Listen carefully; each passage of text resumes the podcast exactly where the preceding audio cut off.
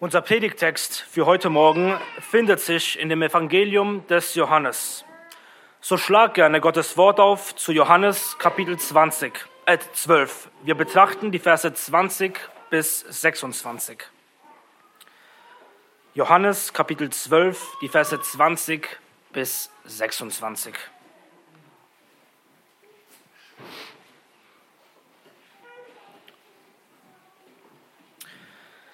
Hier heißt es in Gottes heiligem Wort, es waren aber einige Griechen unter denen, die hinaufgingen, um auf dem Fest anzubeten. Diese nun kamen zu Philippus, dem von Bethsaida in Galiläa, und baten ihn und sagten, Herr, wir möchten Jesus sehen. Philippus kommt und sagt es Andreas, und wiederum kommt Andreas mit Philippus, und sie sagen es Jesus. Jesus aber antwortet ihnen und spricht, die Stunde ist gekommen, dass der Sohn des Menschen verherrlicht werde. Wahrlich, wahrlich, ich sage euch, wenn das Weizenkorn nicht in die Erde fällt und stirbt, bleibt es allein. Wenn es aber stirbt, bringt es viel Frucht. Wer sein Leben lieb hat, wird es verlieren, und wer sein Leben in dieser Welt hasst, wird es zum ewigen Leben bewahren. Wenn mir jemand dient, so folge er mir nach, und wo ich bin, da wird auch mein Diener sein. Wenn jemand mir dient, so wird der Vater ihn ehren. Amen. Amen. Lasst uns beten. Geliebter Herr Jesus Christus, wir flehen zu dir, unserem Herrn und Heiland, dass auch wir dich sehen mögen.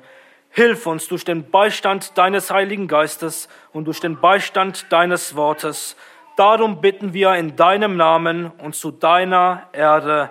Amen. Amen. Nehmt gerne Platz, liebe Geschwister.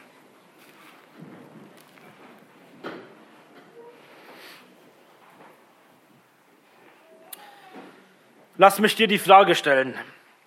Möchtest du Jesus mehr sehen? Möchtest du mehr von ihm schauen, mehr von ihm ergreifen, inniger mit ihm wandeln? Wenn es dir so geht, dann spricht unser Herr in dem vor uns liegenden Text zu dir.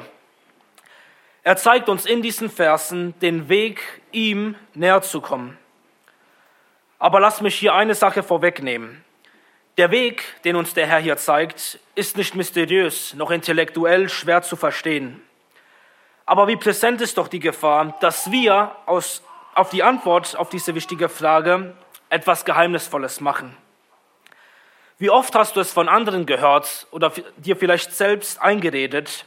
Um inniger mit Christus zu wandeln, muss ich bestimmt ganz viel beten, bis ich ein besonderes Erlebnis erfahre und dann wandle ich auf einer neuen Ebene mit dem Herrn. Das ist das Geheimnis der großen Männer Gottes. Vielleicht sagt ein anderer, um von dem Herrn Jesus mehr zu sehen, muss ich dieses bestimmte Buch lesen, diese bestimmte Predigt hören, mit diesem einen Mann Gottes reden oder diese neue Konferenz besuchen. Aber womöglich bist du auch jemand, der von all diesen Dingen entmutigt ist und an den Punkt gekommen ist zu sagen, dass innige Gemeinschaft mit unserem Herrn Jesus nur besonderen Christen vorbehalten ist.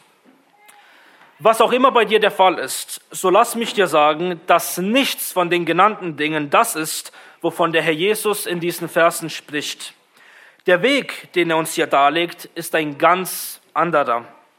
Und so möge der Herr diesen Text gebrauchen, um uns ihn mehr sehen zu lassen.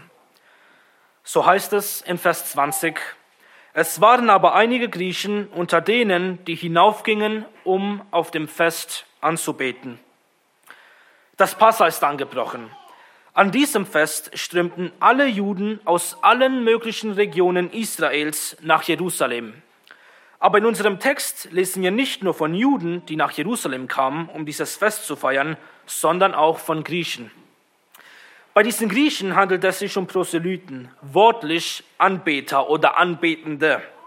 Das heißt, es waren Heiden, die sich zum jüdischen Glauben bekehrt haben und von weit weg kamen, um den Herrn an diesem Fest anzubeten. Und das, was sie tun, verdient unsere Aufmerksamkeit. Wir lesen in Vers 21, dass sie mit einer Bitte zu dem Apostel Philippus kommen. Und wie lautet nun ihre Bitte?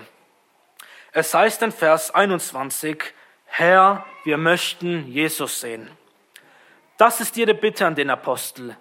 Herr, wir möchten Jesus sehen. Oh, welch eine edle und herrliche Bitte ist dies, Jesus sehen zu wollen. Wahrscheinlich hatte die Kunde über den Herrn auch ihre Gegenden erreicht. Bestimmt hatten sie bereits viel über ihn gehört, von seiner Person, von seinen Worten, von seinen Zeichen und Wundern. Wie müssen ihre Herzen ergriffen worden sein bei all dem, was sie über diesen Menschen hörten. Und womöglich kannten sie auch die Schriften und besonders die Prophezeiungen über den Messias und fragten sich, ist dieser Mann der Christus? Und ihr Staunen über den Herrn trieb sie dahin, diese lange Strecke auf sich zu nehmen, in der Hoffnung, ihn vielleicht doch sehen zu können. Und nun kam der erwartete Tag. Inmitten der Menschenmassen, die den Herrn umringten, sahen sie Philippus und kamen mit der Bitte zu ihm, Herr, wir möchten Jesus sehen.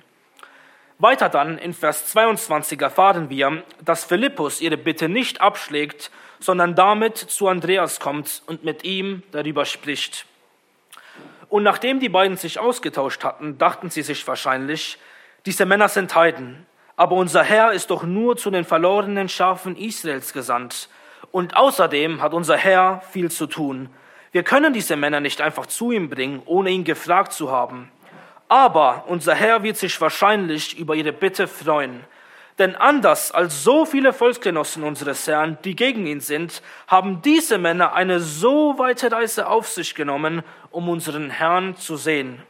Wenn unser Herr davon hört, wird er sich geehrt fühlen und mit ihnen sprechen wollen.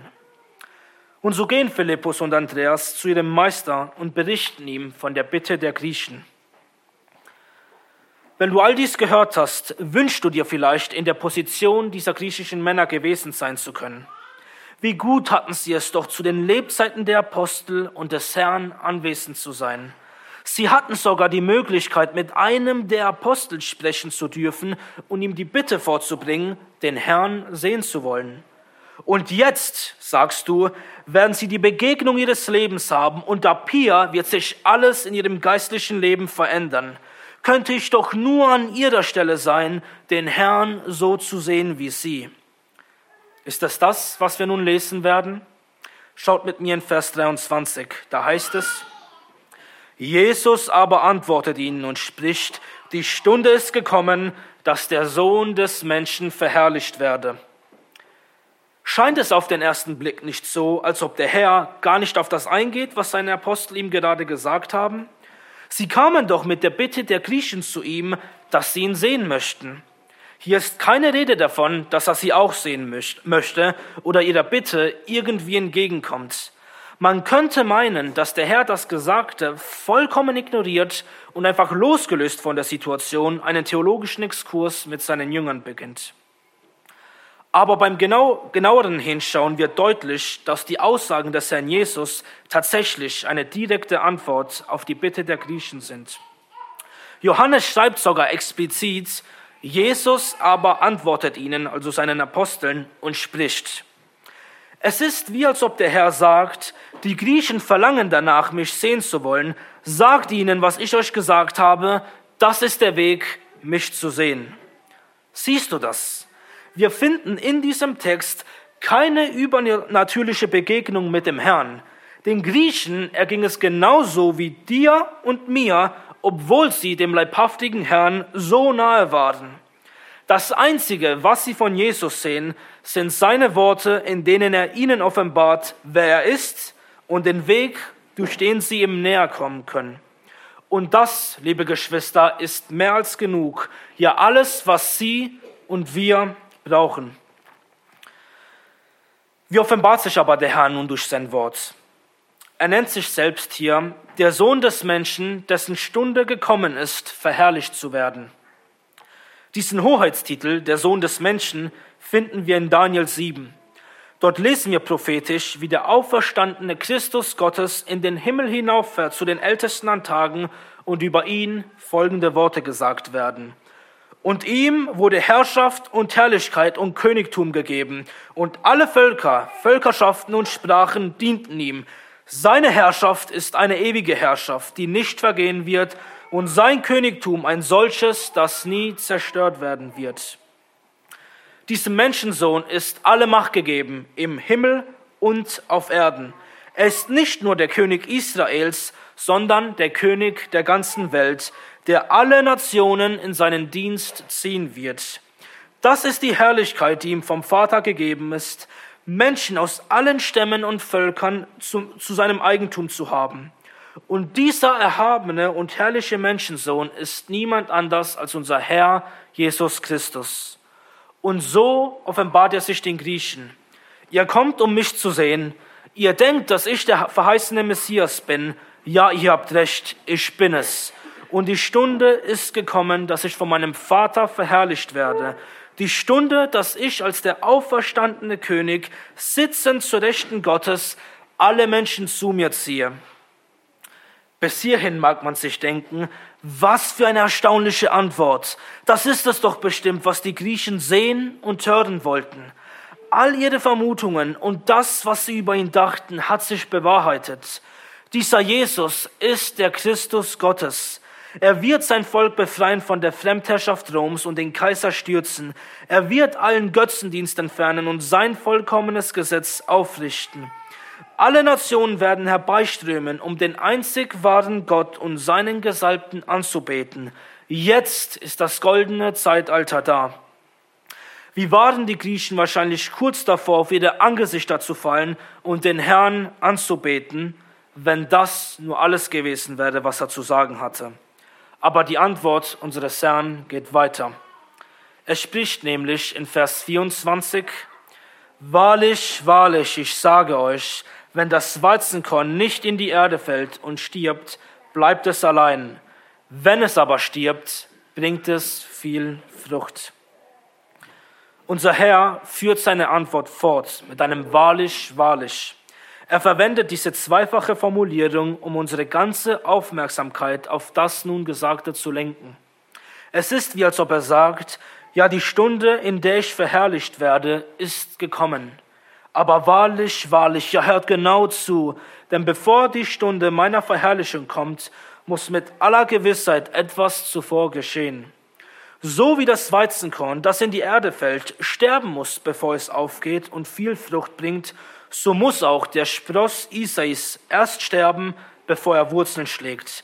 Ja, vor meiner Erhöhung kommt meine Erniedrigung. Genauso wie die Schriften von meiner Verherrlichung zeugen, so auch von meiner Demütigung, meinen Leiden und meinem Sterben. So präsentiert unser Herr sich den Griechen.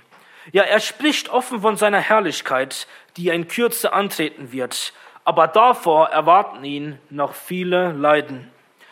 Und der schlimmste Teil seiner Leiden stand noch bevor.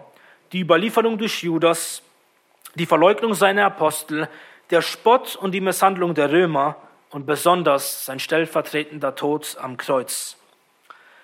Diesen Weg muss der Christus Gottes gehen. Erst das Leid und dann der Lohn. Auch in Jesaja 53 wird uns derselbe Weg vor Augen gemalt. Vers nach Vers wird unser Herr beschrieben als der Mann, der Schmerzen und mit Leiden vertraut. Und dann, nachdem der Knecht des Herrn alles erduldet hat, heißt es am Ende dieses Kapitels von ihm, wenn seine Seele das Schuldopfer gestellt haben wird, so wird er Samen sehen. Er wird seine Tage verlängern und das Wohlgefallen des Herrn wird in seiner Hand gedeihen. Von der Mühsal seiner Seele wird er Frucht sehen und sich sättigen. Wie muss die Aussage des Herrn die Griechen in Grund und Boden erschüttert haben? Was der Sohn des Menschen, dieser Herr der Herrlichkeit, muss leiden und sterben und erst dann tritt er in seiner Herrlichkeit auf? Oh ja, das muss er. Das Weizenkorn muss sterben, damit es viel Frucht bringt. Und so musste auch unser Herr leiden und sterben, um seine ewige Herrlichkeit anzutreten. Seine Erhöhung als der Herr der Herren und König aller Könige fing damit an, dass er sich zuerst erniedrigte, litt und starb. Die Griechen kamen mit der Bitte, wir möchten Jesus sehen. Unser Herr gab ihnen ihre Antwort. Ihr habt danach verlangt, mich zu sehen. Hier bin ich, der König der Herrlichkeit, aber davor ein einsamer, verachteter, leidender Knecht, der sterben muss. Ist das der Jesus, den ihr sehen wolltet? Aber die Antwort unseres Herrn endet nicht hier. Nein, sie geht tatsächlich weiter. Der Herr Jesus zeigt den Griechen mit seinen Worten nicht nur, wer er ist, sondern auch den praktischen Weg, ihn wirklich zu sehen. Es ist eine normale und auch gute Sache unter uns Christen, dafür zu beten, dass wir mehr von Jesus sehen und mehr wie Jesus werden wollen. Aber sind wir uns eigentlich dessen bewusst, was wir meinen, wenn wir diese Worte aussprechen? An was denken wir, wenn wir diese Worte in den Mund nehmen? Bedeutet Jesus zu sehen, viele Emotionen zu verspüren, wenn wir in der Bibel lesen, eine gute Predigt zu hören, die einen total bewegt oder vielleicht ein besonderes Erlebnis im Gebet zu erfahren? Ist es das? Ist es das, was unser Meister uns zu sagen hat? Lasst uns hören auf seine Worte, die wir in Vers 25 finden. Er spricht dort, wer sein Leben lieb hat, wird es verlieren. Und wer sein Leben in dieser Welt hasst, wird es zum ewigen Leben bewahren. Wenn mir jemand dient, so folge er mir nach. Das ist der Weg, vor den uns der Herr stellt. Wir möchten ihn mehr sehen, ihm näher kommen, inniger mit ihm wandeln, dann müssen wir bereit sein, unser Leben zu hassen, zu leiden und zu sterben. Wir möchten Teilhaber seiner Herrlichkeit sein, dann müssen wir auch teilhaben an seinen Leiden. Geschwister, beunruhigen uns diese Worte. Packen Sie uns, fordern Sie uns heraus. Es gibt nur diese beiden Wege, der Weg, unser Leben hier auf Erden zu lieben, das heißt, zurückzuweichen und Jesus nicht nachzufolgen, allen Leiden und allen Anstrengungen und Verlusten zu entsagen, nichts von Kreuzen und Demütigungen und Selbstverleugnung zu wissen, ja sein Leben in Wohlstand und Bequemlichkeit zu verbringen.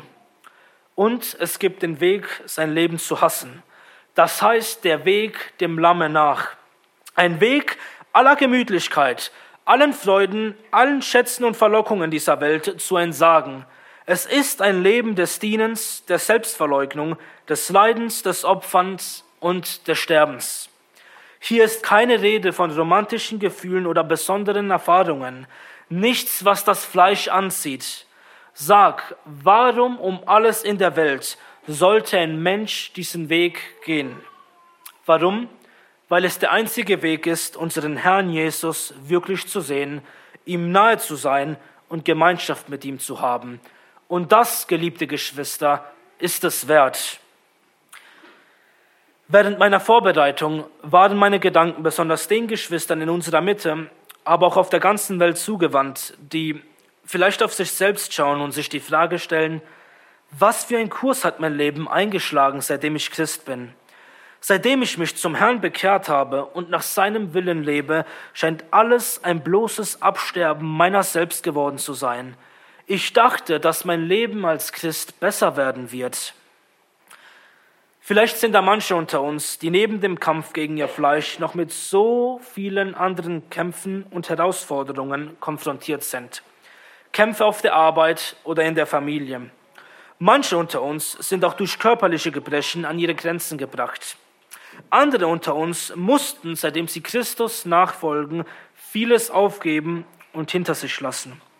Und einige von uns wurden in der Vorsehung des Herrn von so manch hartem Schicksalsschlag getroffen. Geliebter Bruder, geliebte Schwester, wenn es dir so geht, dann führe dir vor Augen, dass du durch all dein Leid dem Herrn Jesus ähnlicher gemacht wirst dass alles, was dir widerfährt, eine Antwort auf deine Gebete ist, den Herrn Jesus mehr zu sehen. Was meine ich genau damit? Lasst mich hierzu auf ein Geschehnis aus dem Leben von Bruder Paul Washer eingehen. Er sprach in einem Video über eine der dunkelsten Zeiten in seinem Leben. Es war, nachdem er, nachdem er sechs Jahre in Peru als Missionar gedient hatte. Durch seinen Dienst war sein Körper so aufgerieben, dass beide seiner Hüften ersetzt werden mussten. Er litt unter solch schlimmen Schmerzen, dass er völlig außer sich war und dabei war, den Verstand zu verlieren. Und zu all dem kam noch hinzu, dass Charismatiker nach Peru kamen, Wölfe, die vieles von dem, was er und seine Mitarbeiter aufgebaut hatten, zerstörten.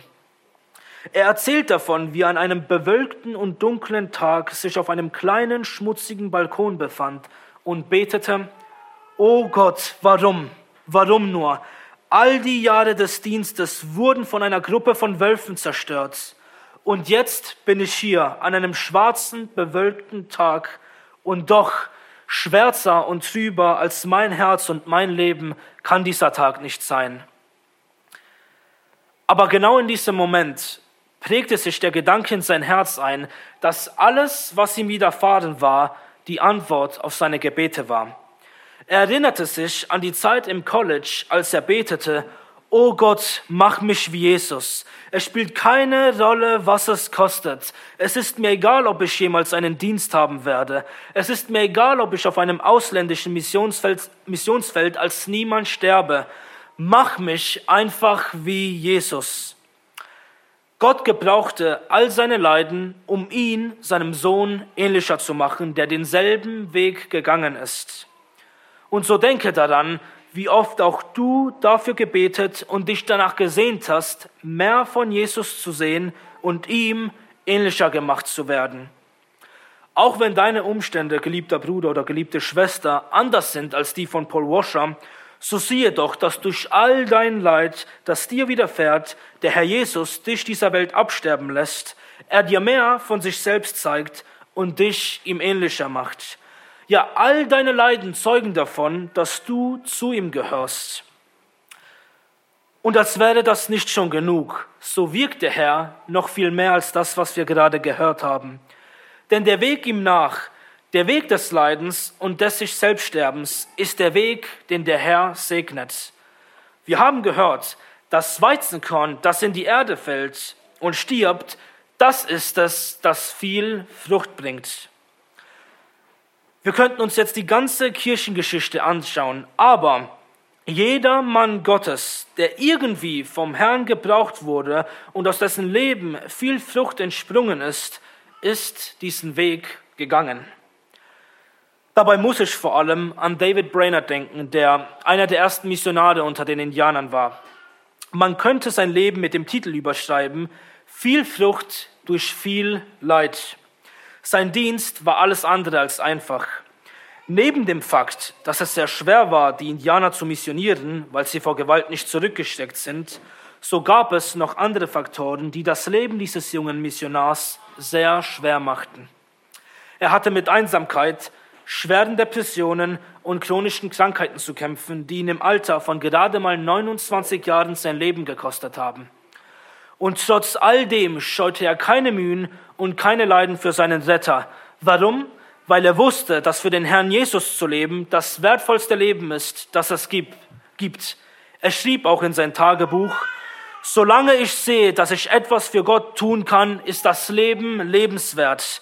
Aber oh, wie eitel und unwürdig ist es, für irgendeinen niedrigeren Zweck zu leben. Und der Herr segnete das Leben von David Brainerd mit viel Frucht. Durch seinen Dienst bekehrten sich Hunderte von Indianern.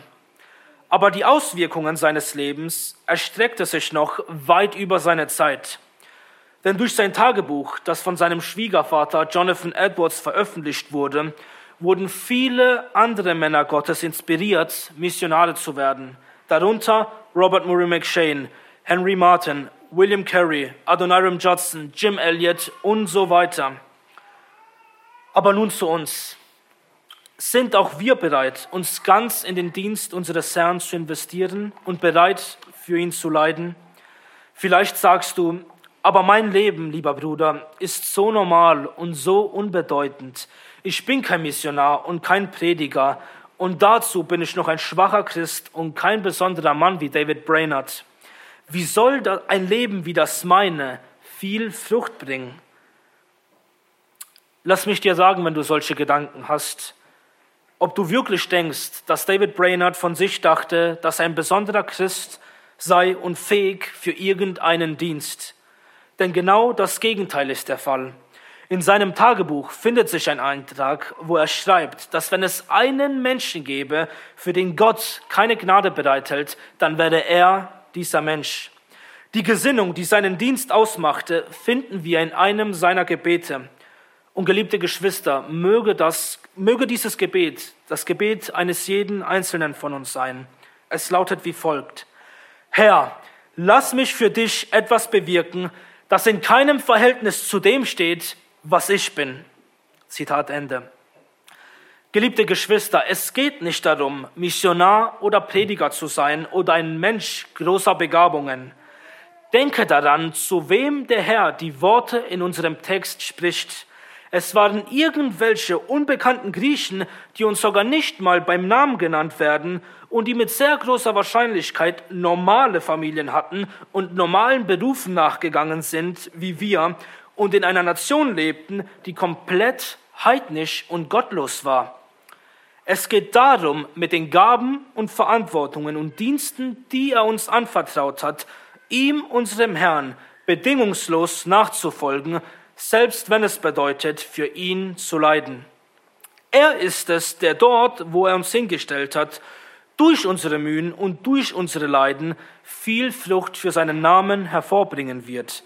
Ob du nun Vater oder Mutter bist, verheiratet oder ledig, Laie oder Prediger.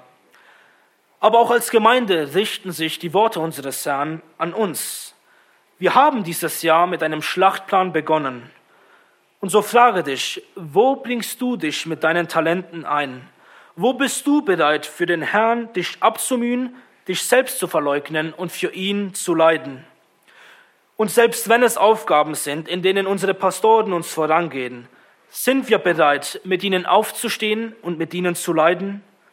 Denn Geschwister, es gibt noch so viel für unseren Herrn zu tun, so viele Drachen, die getötet werden müssen, gerade in unserer gottlosen und finsteren Zeit. Und lasst mich hier etwas betonen. Solche Zeiten sollten uns nicht dazu führen, dass wir aus Angst vor all der Bosheit und all der moralischen Perversion verzagen und uns verkriechen. Nein, wir haben einen Helden, der uns vorangegangen ist. Jesus, der Drachentöter, hat Satan, diesem feuerroten Drachen, den Kopf zertreten. Unser Herr hat bereits gesiegt. Er ist auferstanden. Ihm ist gegeben alle Macht im Himmel und auf Erden. Die Ernte, die Flucht seiner Mühen ist groß und wartet, eingeholt zu werden. Und auf dieser Grundlage sendet er uns aus, als seine Arbeiter, die Nationen zu seinen Jüngern zu machen, jeden einzelnen von uns, dort, wo er uns hingestellt hat. Und selbst wenn es dem Herrn gefallen sollte, dass unsere Feinde uns aufreiben und er uns hier auf Erden nicht viel Flucht sehen lässt, so lasst uns schauen auf das Ende dieses Weges. Was lesen wir in Vers 26? Dort heißt es, und wo ich bin, da wird doch mein Diener sein. Wenn jemand mir dient, so wird der Vater ihn ehren. Hast du das gehört? Christus verheißt uns nicht nur hier und jetzt in unseren Leiden, ihn mehr zu sehen und ihm ähnlicher gemacht zu werden, sondern am Ende unseres Weges bei ihm zu sein. Der Weg seiner Nachfolge führt nicht nur durch seine Leiden, sondern am Ende in seine Herrlichkeit. Die, die ihr Leben hier hassen, um seines Namens willen, die sind es, die es zum ewigen Leben bewahren werden. Der Vater wird uns, elende Geschöpfe, die wir es nicht verdienen, die wir seinem Sohn bis ans Ende gedient haben, erden mit einer Wohnung in seinem Haus. Und dann werden wir sein, wo unser Herr ist. Wir werden ihn schauen von Angesicht zu Angesicht. Ja, wir werden ihn sehen, wie er ist. Geschwister, verstehen wir, was wir hier lesen. Wir werden bei unserem Herrn sein und ihn schauen dürfen. Dort wird es kein Leid, keine Sünde und keinen Tod mehr geben. Wir werden in alle Ewigkeit ununterbrochene Gemeinschaft mit unserem Gott haben. Unser Leben als Christen ist das einzige Leben, das es wert ist, gelebt zu werden. Wir brauchen die Gottlosen in ihrer Sünde und Sorglosigkeit nicht zu beneiden. Was für ein erbärmliches Leben führen sie. Es ist eitel und sinnlos. Und am Ende werden sie es sein, die, die ihr Leben geliebt haben, die es in alle Ewigkeit verlieren werden. So lasst uns ermutigt sein, im Lichte dieser herrlichen Wahrheiten und Verheißungen mehr für unseren Herrn zu leben und bereit zu sein, für ihn zu leiden. Denn das ist der Weg, durch den wir ihn mehr sehen und der uns zu ihm führt.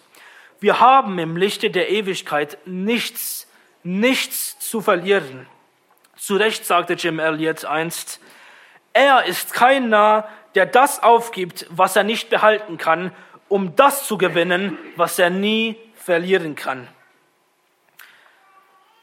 Und bei all dem denke daran, dass der Herr diesen Weg selbst gegangen ist, nicht einfach bloß, um uns ein Vorbild zu sein. Nein, er ist diesen Weg gegangen für dich.